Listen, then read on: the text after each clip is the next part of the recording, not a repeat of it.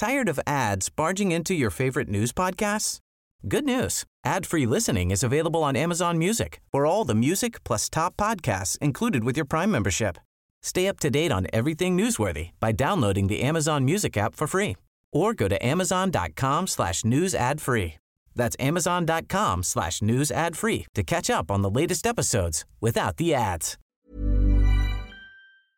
Hola, ¿qué tal? Muy buenas noches, bienvenidos a una emisión más de De Frente en Jalisco, aquí en Heraldo Radio Jalisco. Hoy viernes 20 de enero, quiero agradecer como todos los días en los controles técnicos a Antonio Luna y a Ramón Luna, en la producción y redacción de este espacio a Ricardo Gómez y recordarles nuestro número de WhatsApp para que se comuniquen con nosotros el 3330 1779 66. El día de hoy vamos a tener aquí en entrevista a la regidora del Partido Morena en el Ayuntamiento de Guadalajara, Mariana Fernández y vamos a tener también esta mesa de los viernes con Sebastián Mier de la Universidad Panamericana. Les recordamos que nos pueden escuchar también en nuestra página de internet heraldodemexico.com.mx, ahí buscar el apartado radio y encontrarán la emisora de Heraldo Radio Guadalajara. También nos pueden escuchar a través de iHeartRadio en el 100.3 de FM. Y como todos los viernes vamos a escuchar el comentario de Carlos Villaseñor Franco, presidente de Coparmex Jalisco. Y ya nos pueden escuchar también en nuestro podcast de De Frente en Jalisco y les recordamos nuestras redes sociales para que nos sigan.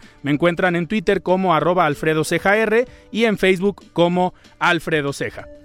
Muy bien, pues arrancamos esta plática. Me da muchísimo gusto recibir aquí en cabina a Mariana Fernández, regidora en el Ayuntamiento de Guadalajara del Partido Morena. Estimada Mariana, ¿cómo estás? Buenas noches. Muy buenas noches, encantada de estar contigo. Feliz año a toda la gente que nos está escuchando. Muchísimas gracias, Mariana. Oye, pues a ver, hay muchos temas de los cuales eh, platicar ha dado mucha nota desde el año pasado y este inicio de año eh, todo lo que ha pasado en el ayuntamiento de Guadalajara. Pues sabemos que es la capital del estado y la conformación política al interior del ayuntamiento ha sido muy muy interesante. Por un lado, un gobierno municipal de movimiento ciudadano, pero por otro lado también eh, una eh, pues una conformación de regidores de Morena que todas las semanas se están comunicando, todos los lunes tienen rueda de prensa y que han estado muy al pendiente de temas que han sido polémicos como el problema de la basura, que no nada más es en Guadalajara, es en otros municipios también, pero eh, temas anticorrupción y diferentes iniciativas que ustedes han, han impulsado. Me gustaría iniciar con una pregunta que a lo mejor no te la hacen mucho, pero ¿qué te ha gustado más, la tarea legislativa o estar hoy en un ayuntamiento en la parte ejecutiva? Fíjate que las dos son muy, muy padres. En el Congreso he tenido la oportunidad de ser diputado dos veces. Estoy muy familiarizada con el trabajo legislativo, lo cual me encanta. Me encanta a mí el tema constitucional, el tema de hacer leyes. En el ayuntamiento también puedo hacer reformas a los reglamentos, pero tienes la otra vertiente que eres el Ejecutivo Municipal, entonces también puedes hacer que las cosas sucedan. Yo creo que las dos me gustan mucho, son muy, muy distintas. Los procesos legislativos es mucho debate público, una tribuna donde pasa cualquier tema en el Congreso, sin importar que sean modificaciones o no a las leyes, es la tribuna más política del Estado. Que la aprovechabas muy bien. Sí, hay que aprovechar eso. No, y sobre todo para cuestionar. Yo creo que de a ti te toca mucho verlo en clases con tus alumnos.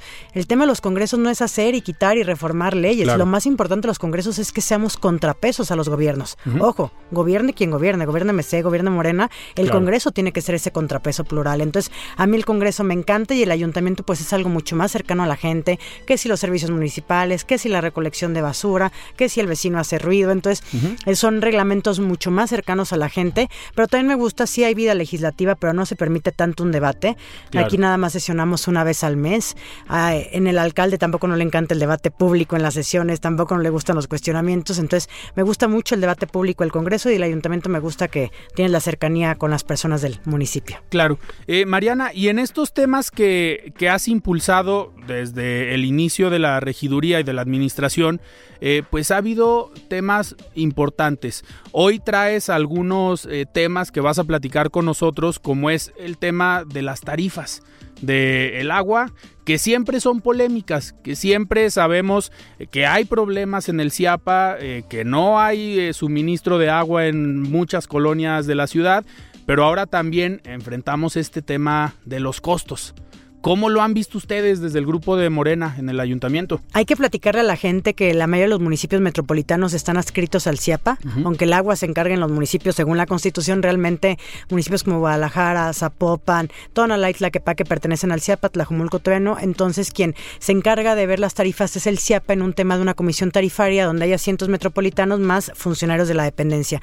Ellos estipulan cuánto va a subir el agua cada año y de ahí la pasan a que el ayuntamiento apruebe la tarifa de agua y el ayuntamiento lo manda a la legislatura local, lo mandan al Congreso del Estado para que se modifiquen en la ley de ingresos y la apruebe también el Congreso del Estado. Ahorita ya entramos a este año, al 2023, y todavía ni siquiera eh, la ha aprobado el ayuntamiento el aumento del agua, ni tampoco la ha aprobado el Congreso. Y desde el 1 de enero ya están cobrando un aumento del 8.5%. Pueden creer que es mucho poco, pero yo digo, del 2022 el aumento fue 7.5, eh, el 2023 8.5, en menos de dos años lleva un aumento del 16%. Claro. Tú nos podrías decir, oye, pero no será la inflación. Oye, pero la inflación este año está contemplada, según la Secretaría de Hacienda y el Banco de México, en 3.54. Yo entendería que cada año la subían el 4%, el 3.5%, para que vaya con la inflación. Pero aquí en los dos años seguidos la han subido lo doble. Entonces, a cualquier gente que le preguntemos, te va a decir que el servicio del CIAP es muy malo. Claro. Muchas veces al año te quedas sin agua y cuando llega el agua también llega muy sucia a muchas colonias del área metropolitana. los días que no tuviste agua no sí, te los si estuviste dos semanas o tandeos cada mes en, cierto cierta temporalidad, tampoco te lo reducen. Entonces decimos, a ver, veamos también el tema de drenajes o el tema de medidores. El drenaje es viejísimo en la ciudad de Guadalajara. Hay drenajes que no se cambian desde hace 30 años, medidores que no se cambian, entonces ni siquiera sabemos si los medidores miden o no el consumo de agua bien o ya están totalmente anticuados, ¿no? Entonces te decimos, ¿por qué suben la tarifa si los servicios no mejoran? Guadalajara, todas las colonias tienen agua, Alfredo. Pero si nos vamos a temas como Zapopan, hay más de 50, 60 colonias que todavía ni siquiera llega el abasto de agua. Entonces son diferentes las problemáticas, pero al final pues todos pertenecen al CIAPA. Mariana, ¿y a qué crees que se deba que pues estamos a 20 de enero y no se han aprobado? Eh, en la responsabilidad en quién recae, en el ayuntamiento, para después pasarla al Congreso, pero ¿por qué en el Congreso no se ha movido el tema? Yo creo que en el ayuntamiento. Lo primero fue el CIAPA se atrasó mucho en mandarlas porque tenían que haber llegado a finales del 2022 al ayuntamiento y también hay que entender que el Congreso cerró como sus puertas a finales de noviembre, aprobó todo en super fast track, todo el presupuesto, los nombramientos, todo le surgía a aprobar lo que les mandaba el Ejecutivo eh, y lo, que nunca había pasado desde noviembre aprobaron todo, entonces diciembre ya no sesionó el Congreso, pero de todos modos nosotros sí sesionábamos en diciembre como ayuntamiento y no llegaron a tiempo las tarifas.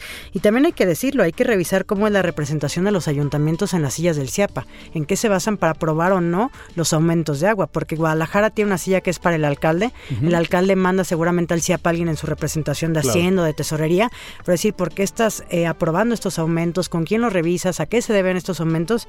Y a nosotros ni siquiera nos lo informan. Déjame platicarte lo que pasó el año pasado, Alfredo, fue, tampoco no llegaron al ayuntamiento, los mandaron directo al Congreso, porque ¿qué pasaba? Como venían aumentos, los alcaldes no querían asumir el costo político de tener que votar a favor o en contra de un aumento de agua, porque eso no es nada popular. Entonces, decir, mejor que lo haga el trabajo social Congreso y después nada me das cuenta que ya las aprobó las tarifas el Congreso.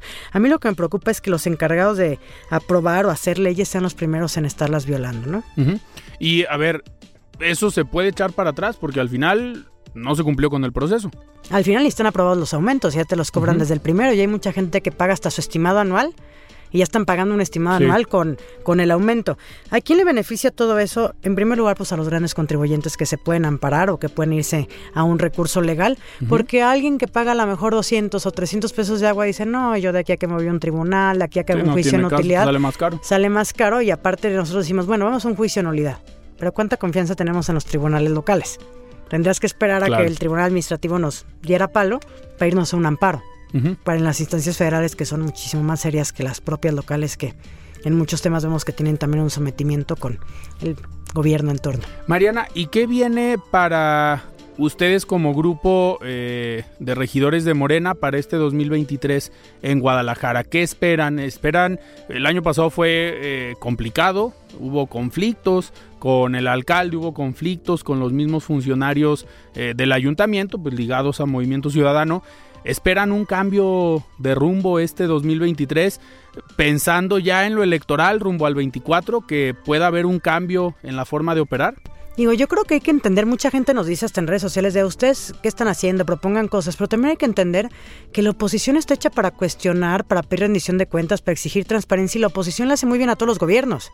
Si no hubiera oposición, pues todo el mundo actuaría en lo oscurito, ¿no? Claro. A nosotros la gente no votó para que nosotros gobernáramos, esa es una realidad. A mí me encantaría hacerle mil cosas mucho mejores a Guadalajara, pero tampoco no son posibles de hacer porque no todas nuestras propuestas son aprobadas y eso hay que decirlo. Entonces, ¿cuál es nuestro papel? Pues ser también un contrapeso a los gobiernos, estar señalando como tú dices, cada lunes es un trabajo muy serio que se hace investigación. Ni una sola mentira hemos dicho a lo largo de un año en temas de proveedores, adjudicaciones directas, en temas, por ejemplo, de funcionarios, de cómo se les han señalado a algunos funcionarios. Entonces, nos podrán decir cualquier cosa. Nos dicen, no quieren a Guadalajara, ustedes no ayudan, ustedes quieren que le vaya mal a Guadalajara. Y eso es un debate muy endeble. Que nunca nos han debatido, oye, estás mintiendo en los impuestos que va a cobrar Guadalajara, oye, estás mintiendo en esta adjudicación directa que hubo, oye, estás mintiendo en este desvío de recursos. Eso nunca nos lo han podido debatir, entonces seguiremos haciendo este trabajo muy responsable. Obviamente, pues desilusionados, por ejemplo, en el tema de la Contraloría, pues llegó un perfil que venía al ITEI, que para nosotros es un perfil serio, profesional, que queríamos que fuera un equilibrio, porque la Contraloría se llama ciudadana porque tendría que estar al servicio de la rendición de cuentas y transparencia de los ciudadanos, no al servicio del ayuntamiento. Entonces, ¿qué pasó? Hace un año, justamente en diciembre 2021, se aprueba la compra más grande que va a tener el ayuntamiento, que es el tema de arrendamiento, que es renta, ni siquiera compra de patrullas, que fue de casi 800 millones de pesos. Creo que aquí podremos todos debatir que necesitamos las patrullas en Guadalajara, sí, y en todos los municipios se requieren más patrullas. Creo que ahí estaremos el 100% de los ciudadanos eh, de acuerdo. Claro. Pero el tema es cómo se da una compra donde estuvimos comprobando con estudios eh, de compra y de mercado que todas estaban a tres veces más caras que lo que nosotros cotizábamos unidades individuales con las mismas características, porque te pueden decir, ah, es que necesitan las luces de patrulla, necesitan tal burrera. Con las mismitas características salían tres veces más baratas. Dice, nos fuimos por el proveedor más caro porque es el único que nos puede entregar a tiempo. Como está todo el tema de Ucrania, los chips tardan mucho en llegar. No hay vehículos en México. Sí lo entendemos. A todo el mundo le está costando comprar patrullas porque no hay tantos vehículos. Es más, tú como ciudadano vas a comprar un vehículo y te lo tardan, seis meses ¿no? en entregar. Entonces, decir, ah, le compraron al proveedor que estaba tres veces más caro porque te iba a entregar en marzo la totalidad de 800 vehículos, porque son bicis, motos, patrullas de, o son varios tipos de vehículos, y decir que se tardaron hasta junio, y todavía en mayo te dicen, oye, te voy a cambiar todas las marcas de vehículos, nos habíamos comprometido a entregarte tal marca de vehículos y te vamos a entregar otra totalmente distinta porque no encontramos las que nos habíamos comprometido. No solamente eso, había una suspensión para que no se pudiera hacer esa adjudicación y violaron una suspensión. La última vez que alguien violó una suspensión de esa magnitud fue un diputado y lo mandaron a un proceso penal y le quitaron la diputación. Violar una suspensión es algo gravísimo, por eso pongo ejemplos para que no crean que es algo mínimo. ¿De qué sirve tener tribunales y poder tener instancias para ampararte o recurrir si los ayuntamientos las van a violar? Cuando hacemos esas denuncias al funcionario que violó la suspensión, que siguió con el proceso de, de adjudicación al proveedor más caro, solamente dicen le vamos a dar un regaño privado cuando alguien le quitó hasta la diputación por violar una suspensión. Nosotros decíamos, lo mínimo que tenías que haber hecho era inhabilitarlo, mandarlo al tribunal administrativo para que le dé una falta grave, porque fue grave lo que sucedió. Pero no, al final la Contraloría decidió que es un regaño privado. ¿Qué hace la Contraloría? Regañar a alguien de, ah, tú tienes una tarjeta y estás checando 10 veces. Ahí alguien se depositó a su cuenta dos mil pesos. Pero cuando vemos asuntos de 800 millones, la Contraloría calla y no castiga a nadie. Entonces, obviamente, estamos decepcionados porque decimos, ¿y ahora dónde acudimos? ¿En, qué creen que acabe todo este tema? pues desgraciadamente pues no confiamos en que vaya a haber justicia a nivel municipal y después de que la Contraloría da una resolución, no hay a dónde acudir. La ley no te permite decir, ahora estoy enojado con la Contraloría, voy a buscar la Contraloría Estatal, o me voy al CPS, o me voy a la Auditoría Superior. ¿Qué vamos a buscar? Que la Auditoría Superior del Estado pues verifique el tema de las patrullas, porque al final eh, la Auditoría Superior del Estado siempre revisa la cuenta de Guadalajara, como la de gobierno del Estado. Hay cuentas que siempre están ahora sí que candalerizadas para revisarlas cada año. Eh, y buscaremos que revise el tema de patrullas porque sí es una gran compra y va a ser la compra de este trienio de gobierno del Estado. Que al final estamos en los plazos. Este 2023 tendrían que revisar la cuenta pública 2022, que es donde se hizo la entrega y supongo se hicieron los, los pagos. Sí, los pagos y sobre todo los, todos los incumplimientos de contrato que hubo en tiempo que las entregaron mucho más tarde y en forma de los tipos de vehículos que entregaron. ¿Qué otra cosa hemos estado señalando? Pues la delincuencia en Guadalajara, que se comprometieron a bajarla y según las encuestas de percepción ciudadana a nivel nacional, Guadalajara, todavía hasta la última que acaba de salir, sigue subiendo. Si antes la habían mantenido, iba a la baja con el anterior alcalde, ahorita sigue yendo a la alza en estos varios trimestres que ya llevan, que son tres o tres, porque las revisan cada tres meses estas encuestas. Entonces, seguimos a la alza en los delitos. Que decían, no, con las patrullas nuevas ya va a cambiar la delincuencia en Guadalajara. No lo dudamos. Después se entregaron las patrullas, las terminaron de entregar en junio y decían, ahora sí, cuando inauguremos el C5 van a cambiar las cosas. ¿Qué nos preocupa, Alfredo? Que también hubo un C5 en Guadalajara que hizo Ismael del Toro en el 2020, lo entregó, perdón, 2021 lo entregó marzo 2021 antes de que él saliera a su licencia, entrega un C5 arriba el mercado Corona que costó 100 millones. Ese C5 contaba con 207 cámaras por 100 millones de pesos, fue lo que entregó en su momento. Ahora nos cuesta un nuevo C5 a 137 millones de pesos y no incluye ninguna cámara nueva. Y luego el alcalde se enoja y dice, pues el C5 no es Big Brother. Pues sí, el C5 es comunicación, coordinación y vigilancia de las ciudades. Si es un Big Brother, entonces ¿de qué te sirve pagar 137 millones donde las salas de juntas te cuestan 20 millones, tienes un gran edificio bonito, pues no aumentaste ni una sola cámara más a Guadalajara? Ellos a veces dicen, Guadalajara tiene 3.000 cámaras, sí, pero están contando las del C5 estatal. Guadalajara municipio tiene las mismas 207 cámaras que dejó el pasado alcalde. Y, y, lo hemos visto lamentablemente en sucesos como lo que ocurrió en Providencia a finales del año eh, pasado, donde fallece o asesinan a un personaje que trabajaba en Puerto Vallarta, ligado al partido eh, Morena.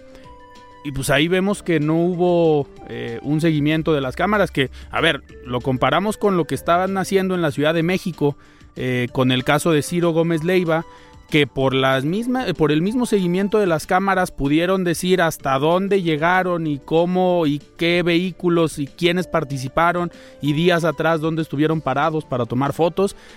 Eso sería un C5 como el que esperamos también para Guadalajara, ¿no? Y para el Estado, hay que decirlo. Justo tocaste el tema de ese desafortunado accidente en Providencia, pues las cámaras parecía que estaban para defender si la patrulla había dado vuelta o no.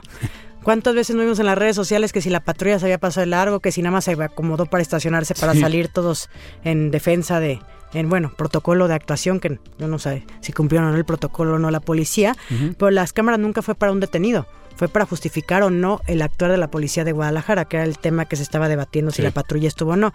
Tú hablas del C5 de, de la Ciudad de México. Ese C5 a este gobierno fue entregado con 19 mil cámaras el de la Ciudad de México y ya ven 60 mil cámaras. O sea, se ha hecho una inversión grandísima como entidad federativa en el tema de las cámaras, porque pues el C5 sí son cámaras y es un trabajo de inteligencia, el seguimiento de todas las cámaras. Entonces, pues obviamente también hemos cuestionado, queremos un C5 de 137 millones donde no hay más cámaras. Lo mínimo hubiera sido tener otras 200 cámaras más si por 100 millones te dieron 200, pues por 137 te pueden dar otras 150 más, ¿no? Entonces, evidentemente es algo que hemos cuestionado y no lo hacemos por molestar a un alcalde, lo hacemos porque evidentemente el gasto público se tiene que cuestionar. Un carrusel de 26 millones, Guadalajara no necesita un carrusel de 26 millones. Con eso mantienes 26 parques en las zonas populares y les haces parques fregoncísimos, ¿no? Es un carrusel que primero prometían que iba a ser gratis y después ya resulta que sí lo van a cobrar a la gente. Primero contrataron a la empresa el carrusel que era francés y que costaba ¿por qué no carruseles mexicanos, no? Que no hay gente en México que haga carruseles, ¿por qué te quieres traer un carrusel de Francia, no? Después vimos que eran empresas que estaban eh, que ya tenían trabajo anterior con estos partidos y dices, bueno, una recreación para la gente, pues no, porque a la gente le van a costar. Entonces compran el carrusel y después se la pasan dos meses decidiendo dónde lo van a poner, porque no es un tema sencillo, pesa muchísimas toneladas. Decían que en el centro histórico, pero después se dan cuenta que ni siquiera el centro histórico te soporta un carrusel de ese tamaño. Al final, ¿dónde va a quedar? Todavía lo están decidiendo, llevan en que iban itinerantes, entonces siguen viéndolo porque está el tren ligero, entonces no está tan fácil el tema de apuntalar en el centro porque esas toneladas no te soporta cualquier espacio. Claro. Oye, Mariana, a ver, uno de los temas eh, que debe tener todo municipio y todo cabildo, pues es una buena comunicación entre el alcalde y los regidores. Eh, comentabas ahorita que sesionan una vez al mes, pero uno esperaría que en, durante el mes, pues tengan reuniones el presidente municipal con los regidores, no nada más con los del mismo eh, partido. En Guadalajara eh, sí se llevan eh, bien como para tener reuniones, no nada más las oficiales o las de cabildo. ¿Tú te reúnes frecuentemente con el alcalde o no? No, nosotros como oposición es difícil que podamos platicar con el alcalde. Yo estoy segura que tal vez si le digo, oye, podemos platicar de algún tema, seguramente a mí me dará algún espacio. Pero en general no es que el alcalde platique ni con sus propios regidores. Sus juntas previas de sus propios regidores los lleva a cargo el coordinador. Ni siquiera el alcalde va y platica con sus regidores como de algún tema especial. Pero yo lo que esperaría es mucho más tolerancia porque esto no es personal. Y lo hemos visto. Yo tengo un primo que es el gobernador del estado y yo lo he cuestionado en los últimos 12 años. Claro. No es un tema de que alguien te caiga bien o mal. A mí el alcalde en el tema personal me puede caer de pelos, pero aquí es un interés público y yo lo voy a cuestionar en las finanzas del municipio más importante de este estado y lo vamos a seguir cuestionando porque para la gente nos puso a cada quien. Sí, es el rol político. Es el rol político y nunca es con un tema para nada personal y mucho menos de ofender a nadie en temas personales. Es una cuestión de, de, los roles y circunstancias que nos tocan jugar. Y ahorita que tocas el, el gobierno del estado, ¿cómo has visto a Jalisco? ¿Cómo ves al gobierno del estado? Yo creo que, hablando de contrapesos, eh, un gobierno que le ordena todo al Congreso, un gobierno con mucha poca tolerancia a los temas de los medios de cuestión, o sea, los cuestionamientos de los medios de comunicación, de las organizaciones.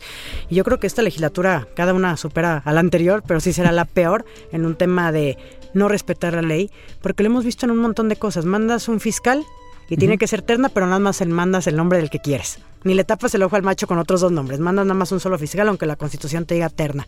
Magistrados, pues hemos visto que nombran gente que no cumple con requisitos. Ojo, no estoy hablando de personas, estoy hablando no cumples con el perfil que te pide la constitución. Eh, la nueva presidenta de, Derechos Humanos. No tengo nada en contra de ella, no tengo el gusto de conocerla, tal vez es una gran, una gran profesional, pero no cumplía con los requisitos que te pedía la ley para llegar a ese espacio, ¿no? Que era no haber sido funcionaria pública. Vemos ahora que manda la terna para el fiscal de delitos electorales y son puros que tienen eh, mucho afín al partido del gobierno. Tan es así que vienen de ser directores de áreas de gobierno del Estado. Y el otro que no viene de ser director de área y que trae carrera electoral o años de experiencia en carrera electoral, tiene familiares directos militando en un partido político. así como vamos a confiar en el tema de castigos o sanciones en el proceso electoral, si todo el mundo tiene eh, intereses con el propio gobierno o han comido gracias al gobierno del Estado, ¿no? Eh, Mariana, y ahí ahora, digo, tú hoy estás militando en el partido Morena, encabezas o representas esta eh, forma de hacer política desde la presidencia de la República. Hoy en Jalisco, y lo he dicho en otros programas con el coordinador de diputados de Morena, con Chema Martínez, eh, pues hoy en Jalisco por primera vez tienen una presidenta que eligieron por unidad, porque anteriormente pues decías Morena y había un grupo aquí, otro grupo allá y todos estaban peleados con todos. Hoy que al parecer están unidos y trabajarían todos en un mismo proyecto, ¿crees que se pueda consolidar Morena como este eh, grupo, partido o proyecto de oposición en Jalisco? ¿Por qué lo digo?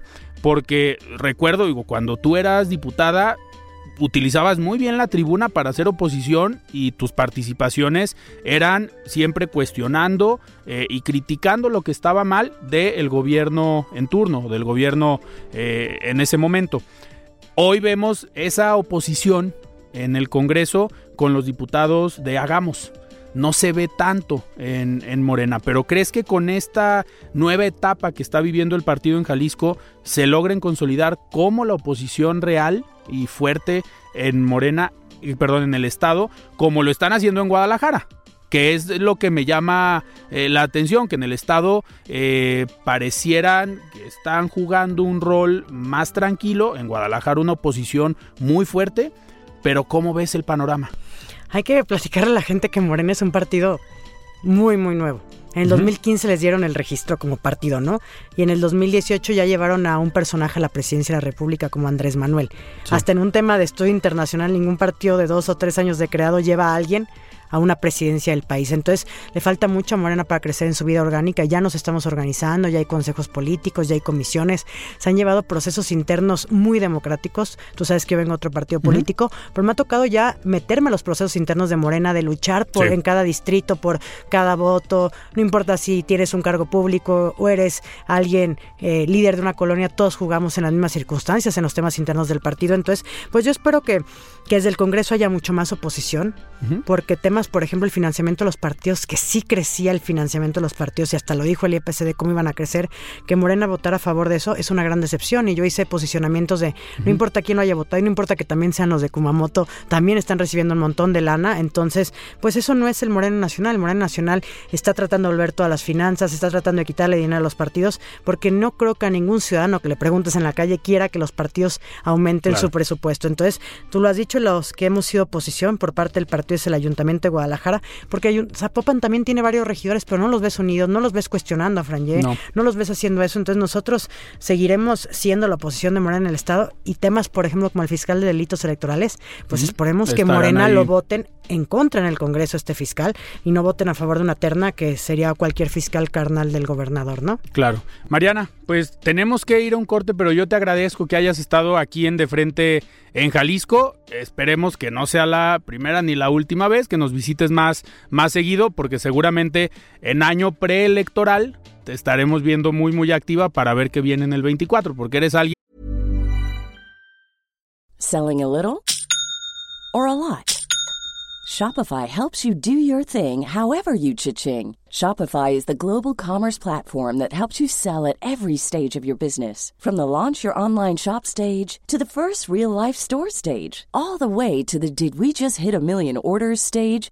Shopify is there to help you grow. Shopify helps you turn browsers into buyers with the internet's best converting checkout. 36% better on average compared to other leading commerce platforms because businesses that grow grow with Shopify. Get a $1 per month trial period at shopify.com/work. shopify.com/work. Tired of ads barging into your favorite news podcasts?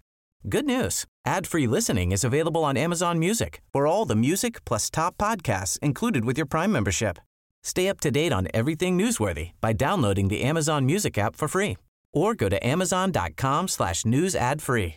That's amazon.com slash news ad free to catch up on the latest episodes without the ads.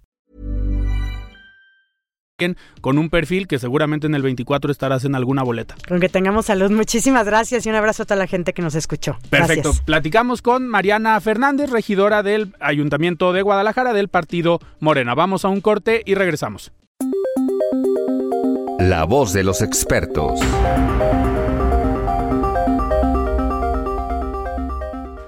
Hola, muy buenas noches, estimado Alfredo. Como siempre, un gusto saludarte a ti y a todas las personas que nos escuchan el día de hoy. En los últimos días hemos visto notas, declaraciones y una serie de posturas relacionadas con los ajustes realizados al reglamento de la Ley General del Tabaco. Temas que, por cierto, causará afectaciones no solo a las empresas, sino también a las personas y su ingreso. Algo que es importante aclarar es que la postura del sector empresarial no es en contra de las acciones y políticas públicas que protejan la salud, así como aquellas encaminadas a la prevención del consumo de tabaco en exceso. Siempre hemos privilegiado la salud y la integridad. A manera de ejemplo, desde que se hicieron las primeras modificaciones en temas de publicidad y adaptación de espacios, se respaldó la propuesta y se acató. Sin embargo, las acciones que esta ocasiona se emprendieron y que son excesivas y no existen pruebas claras que determinen que esto cambiará el patrón de consumo de los mexicanos. Por otro lado, es preocupante la forma en la que se toman las decisiones y se aprueban temas desde el gobierno federal. Vemos un patrón que se vuelve a repetir. La imposición y la nula apertura al diálogo y al análisis es una constante. La prueba está en que no se tomó una consideración ninguno de los cerca de 900 comentarios que las organizaciones empresariales, empresas y sociedad platicamos a través del portal de la CONAMER. Alfredo, para cerrar, me gustaría compartir con los radioescuchas algunas cifras de impacto tanto económico como social, como lo comenté al inicio de esta conversación. En tema de empleo, se estima que pudieran haber una afectación en cerca de 134 mil empleos en Jalisco y pudiese poner en riesgo la inversión consolidada en este sector, que hasta el momento acumula 1.897 millones de dólares. Sin duda habrá que dar seguimiento a este tema, exhortar a las autoridades que escuchen las recomendaciones y sobre todo evitar que este tipo de prohibiciones se repitan en otro tipo de productos que pudieran poner en riesgo la operatividad de las empresas, pero sobre todo el ingreso de las personas y sus familias. Estimado Alfredo, fue un gusto platicar contigo esta noche. Que tengas un excelente fin de semana. Muy bien, muchísimas gracias por este comentario, Carlos. Y pues arrancamos esta mesa de análisis de los viernes con Sebastián Mier. Estimado Sebastián, ¿cómo estás? Buenas noches. Buenas noches, pues feliz ya de este 2023 dar arranque a las mesas. Perfecto, pues arrancamos. Sebastián, a ver, el tema sin duda de la semana fue el inicio del juicio contra Genaro García Luna el exsecretario de Seguridad Pública en el sexenio de Felipe Calderón, exdirector de la Agencia Federal de Investigaciones en el sexenio de Vicente Fox, y pues el personaje que todos ubicamos como la cara de la guerra contra el narco en el sexenio de Calderón, y pues que nos sorprendieron hace tres años cuando lo detienen en Estados Unidos después de vivir una temporada allá donde se pues se proyectó como un empresario en la zona de, de Miami. Y lo más sorprendente es que nuevamente cuando detienen a alguien en Estados Unidos habiendo sido funcionario público en nuestro país, resulta que aquí en México nadie lo estaba investigando y que no sabía nada y que no había ningún problema. A ver, ¿cómo ves? Uno, ¿es posible que allá tengan pruebas, que lo estén enjuiciando, que ya haya iniciado un juicio? y que en su momento aquí en México dijera, no, nosotros no sabemos nada y no lo estamos investigando? Pues yo creo que parte desde la premisa que estaba involucrado también con altos mandos de, del gobierno de Estados Unidos, ¿no? Entonces, el encargado de la seguridad, el encargado de dar la cara, debería de estar por lo menos en coordinación con los altos funcionarios de seguridad también ahí en Estados Unidos. Es un juicio sin duda importante, el juicio del año, Esperemos a ver qué tal si el peso de la justicia estadounidense puede hacer algo con García Luna. Yo creo que los 12 testigos que se mantienen pues en el anonimato, ¿no? Por su seguridad, tienen que ser muy estratégicos. El juez Ryan Cogan, que es el mismo que llevó el caso de El Chapo Guzmán hace unos años, pues tiene esta fama de eh, puede ser, muy firme en sus exacto muy firme en sus sentencias. en sus sentencias. Entonces para García Luna se le vienen unas duras ocho semanas pero eh, pues estaremos muy atentos al caso no del superpolicía que terminó tras las rejas. Oye Sebastián y a ver eh, lo escribía yo en esta semana en una eh, columna de aquí en un diario local en el estado. Felipe Calderón puede decir el expresidente que no sabía nada?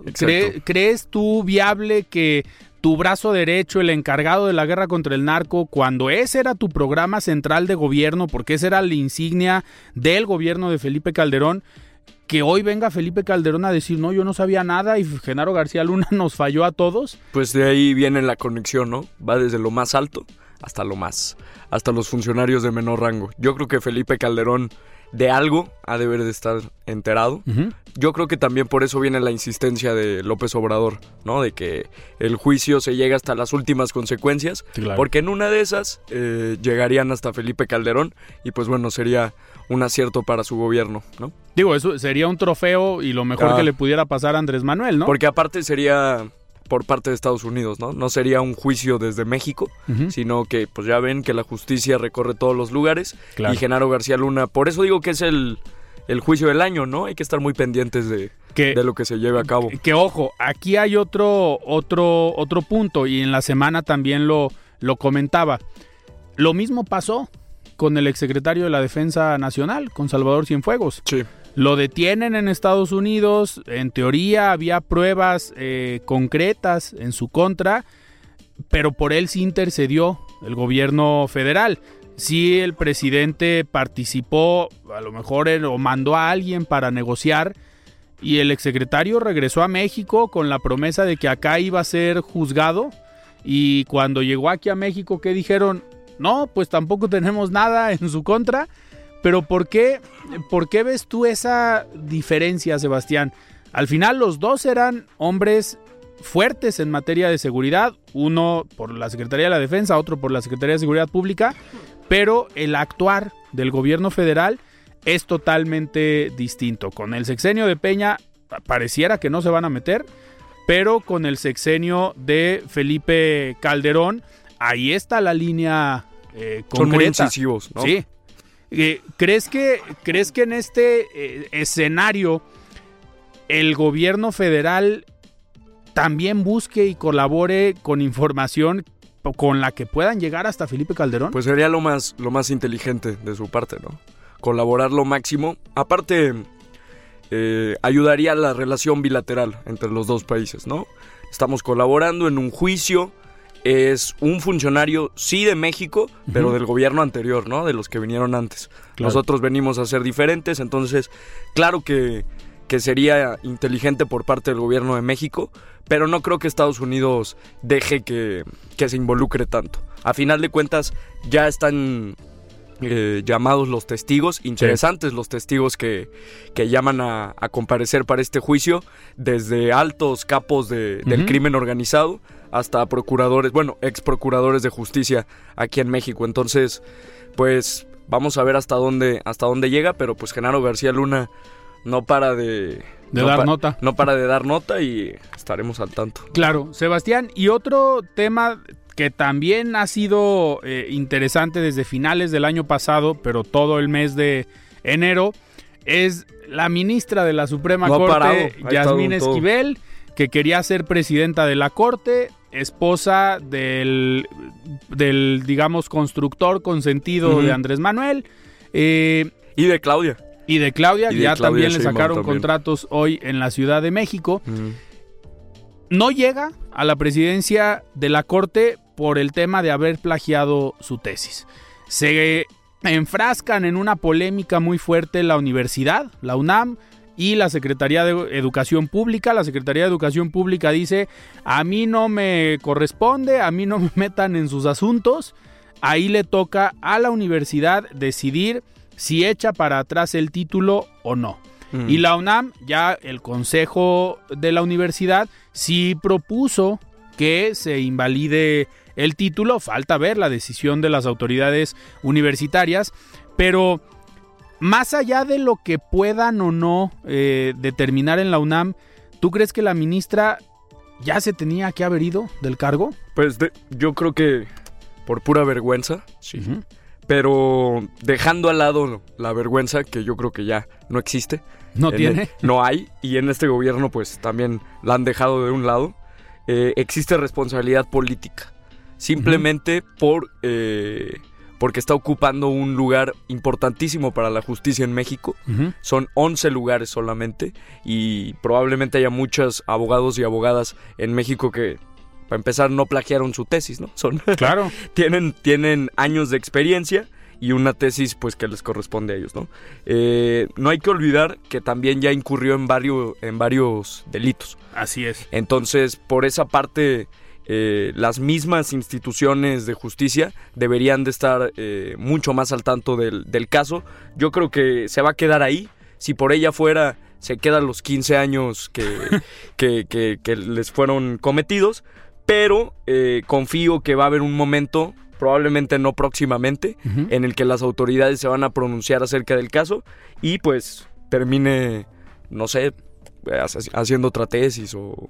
Pero en, en la Suprema Corte ya no. Que, que de hecho, ahorita que comentas lo de los delitos, ya hubo un grupo eh, de aquí de Jalisco, el Foro Plural Jalisco, que hace unas semanas los tuvimos aquí eh, cuando anunciaron ese proyecto, que eh, entre los integrantes están el exgobernador Emilio González Márquez, eh, Salvador Cosío Gaona. Germán Martínez también, ¿no? No, ese es el grupo, el plural grupo plural. en el Senado. No, yo me refiero al Grupo Plural Jalisco De todos lados. que ellos ya interpusieron denuncias en la Ciudad de México ante la Fiscalía contra la ministra por todos estos temas que comentas de haber eh, falseado declaraciones o por algunas Que ante notario delitos. estaba, ¿no? Así es. Entonces, por eso este grupo de Jalisco con estos personajes en la semana ya acudieron a la Ciudad de México a interponer denuncias penales en contra de la ministra.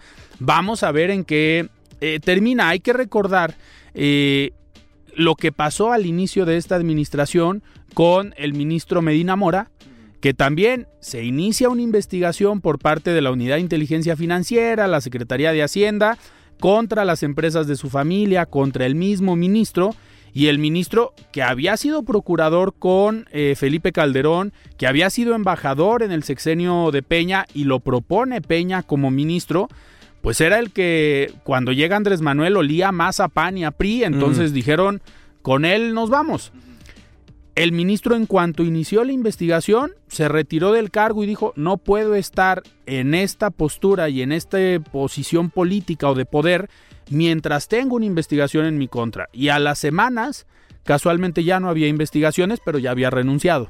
Entonces, vemos cómo en el mismo sexenio, pues hay dos formas de actuar por parte de ministros de la Suprema Corte. Por un lado, uno que al final parecía que no debía nada, pero renunció por congruencia y para no intervenir en las investigaciones. Y otra ministra que hoy sigue siendo ministra, que pues las investigaciones y todo lo que digan eh, de ella, al parecer no le importa. Pues le conviene al presidente, ¿no? Que esté ahí.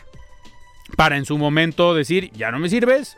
Tener un voto, tener un voto a favor, tener a alguien que sea eh, históricamente pues resiliente con los proyectos que manda, ¿no? Que los aprueba. Entonces yo creo que desde Palacio Nacional también por eso la, defienden tanto, ¿no? Y el velo del perdón llegó hasta la Suprema Corte. Así es, digo, por suerte quien llega a la presidencia de la Corte pues es una mujer que tiene una carrera judicial. Norma Piña. Norma Piña, una carrera judicial de, digamos, ya de algunos años, que tiene la experiencia, que no es ligada al gobierno actual. La propone Enrique Peña Nieto, aunque tampoco era cercana, digamos, a ese gobierno pero es lo que se necesita hoy en los poderes. Personajes imparciales, neutrales, que no importa eh, quién esté gobernando, tienen que jugar un papel de responsabilidad. Es la función de la Corte, ¿no? De, la Corte y de los demás poderes. Y Yasmín Esquivel pues ya se une a una lista de impresentables del gobierno, ¿no? Que a pesar de que a pesar de que los han tundido, que a pesar de los escándalos, siguen en, los puestos que les fueron conferidos. Pues un ejemplo puede ser Bartlett, ¿no? Que ahí sigue y seguirá. Que ahí sigue. Manero, que ahí sigue y yo creo que seguirá. Exacto. Y ahora Yasmín Esquivel que sigue y seguirá. Pues vamos a ver en qué acaba, vamos a ver en qué terminan estas denuncias. ¿Qué otros pronunciamientos pueden existir eh, en cuanto a este tema? Eh, por parte de los partidos políticos o por parte de agrupaciones de abogados, las barras de abogados. Ya se está moviendo, que la sociedad civil ya se está moviendo. Hoy tendrían que estar movilizándose o haciendo, fijando postura en cuanto a este tema porque queda muy vulnerable uno el Poder Judicial, pero todo el gremio eh, de abogados, teniendo un personaje que con la mano en la cintura ya se demostró que plagió una tesis y no hubo ningún problema. Que ahora el Estado de Derecho, de derecho perdón, tan frágil que está, se necesitan instituciones fuertes, ¿no? Más la Suprema Corte. Totalmente. Sebastián, y en otro de los temas que también eh, pues ha sido eh, interesante esta, esta semana, es las encuestas de percepción de inseguridad. Altísimas. Seguimos con municipios como Fresnillo, eh, que tienen prácticamente un 97-98% de, de percepción de inseguridad. Zacatecas. Zacatecas, todo el, digo, la ciudad y todo, el estado en general, pues está viviendo eh, momentos complicados. Ya vimos lo que pasó en diciembre con estas cuatro personas que fueron desaparecidas entre los límites de Zacatecas y Jalisco. El gobernador de Jalisco hace unos días dijo pues que el gobernador de Zacatecas ni siquiera le contestaba, que no había información y pues lamentablemente eh, encuentran algunos eh, encuentran el vehículo en estos días en una zona de un municipio de Zacatecas y así vamos viendo casos pero no pasa nada en Zacatecas, siendo que es un estado gobernado por Morena. Por Morena, sí. ¿A qué? A ver, ¿crees que pueda llegar algún momento donde el gobierno federal diga, oigan, ya, hay que hacer algo porque pobre Monreal, pues no el senador, sino su hermano. Pues no, no sé si recuerdes, pero ya hubo un, un, intento de rescatar Zacatecas, ahí por noviembre del 2021, eh, en donde el mismo presidente manda a las Fuerzas Armadas, a la Guardia Nacional. ¿Sí? Resulta un mes como de relativa tranquilidad. Pasando ese mes es la famosa declaración de Monreal de después de una matanza que hubo en la, en la mera plaza, que dice, no, pues que persínense y a trabajar, ¿no? Yo creo que ya llegó un momento en el que la, la misma población de Zacatecas está saliendo del estado. Dice, esto está imposible, no podemos eh, con la inseguridad y hay como muestra comunidades fantasmas, ¿no? Como Aguililla, comunidades eh, aledañas a esa zona en Zacatecas, que son ya pueblos fantasmas, que la violencia es tan grande que no había forma de, seguir viviendo ahí. Yo creo que Zacatecas ahorita pues es lo, lo, lo, lo, más fuerte en inseguridad. y, y, sorprende, por ejemplo, al contrario, digo, hace unas semanas se vivió una etapa complicada en Culiacán eh, con esta detención de Ovidio Guzmán, pero sorprende que una ciudad cercana a Culiacán, eh, Los Mochis, Los Mochis, está con los mejores niveles de percepción de 15% de, de seguridad, o sea, la gente en Los Mochis se siente segura. ¿A qué crees que se deba? A ver, porque también, es curioso, también es interesante que Sinaloa se considera un estado con una fuerte presencia del crimen organizado. Pero también es un secreto a voces que el crimen organizado a veces juega un rol de, a ver, aquí no se roba, aquí no se secuestra y aquí no se extorsiona. Y pobre del que quiera llegar a hacer eh, eso porque se enfrentan no a la policía, sino al crimen organizado. Pues esa es la, como la ciudad que se presume, ¿no? También en el caso de Tampico, en Tamaulipas, que Tampico también sale muy baja en, la, en, el índice delictivo, yo creo que son esas ciudades como emblemáticas, que aparte de tener la fuerza del, de la Policía Municipal, Guardia Nacional, de todas las instituciones de seguridad, tienen a, al crimen organizado, no sé si controlando, pero por lo menos sí apoyando en distintas tareas que le competerían a, la autoridad, ¿no? Por eso la percepción de, las personas cambia en el momento en el que llevaba un momento, lo vimos en Jesús María, ¿no? La comunidad donde Ovidio Guzmán fue capturado, que las personas eh, estaban en contra de la presencia de, del ejército, los militares. de los militares, ¿no? Que Se sentían tan seguros por la gente de, de, Ovidio Guzmán. Que también, digo, al final eh, se vieron algunas declaraciones donde eh, la misma población acusaba a los militares de pues, desaparecer personas. De, desaparecer personas y de haber desaparecido cosas que habían en las y otras cosas. a ver, eso serio, ¿no? creo que la gente lo diga nada más por defender al crimen organizado. Digo, no ganaría nada eh, con decirlo en la opinión pública. Entonces, eh, sigue siendo interesante esta dualidad y este proceso que tiene el crimen organizado de relación con la sociedad, sí, con la sociedad y generando pues, los videos de Navidad repartiendo regalos, ese tipo de cosas, esos videos, Y pues al final en algún sector de la población genera cierta empatía, lamentablemente, porque un tema eh, de hacer apología del delito, un tema de eh, poner como héroes o como personas que vienen a traer el bien alguien que se dedica Hay al crimen mucha, organizado. ¿no? Apología del delito. que no, así es. No sé si viste lo del, lo del jugador del Cruz Azul, el, el, claro. el, Taca Domínguez. El, Cata Domínguez. El Cata Domínguez, gracias. Me corrigen el nombre en producción. A ver, ese pues tema, eso está bien por la Federación Mexicana de Fútbol. Que, Más o menos bien. Que Yo los muy tibios. lo hubieran corrido, ¿no? Yo creo.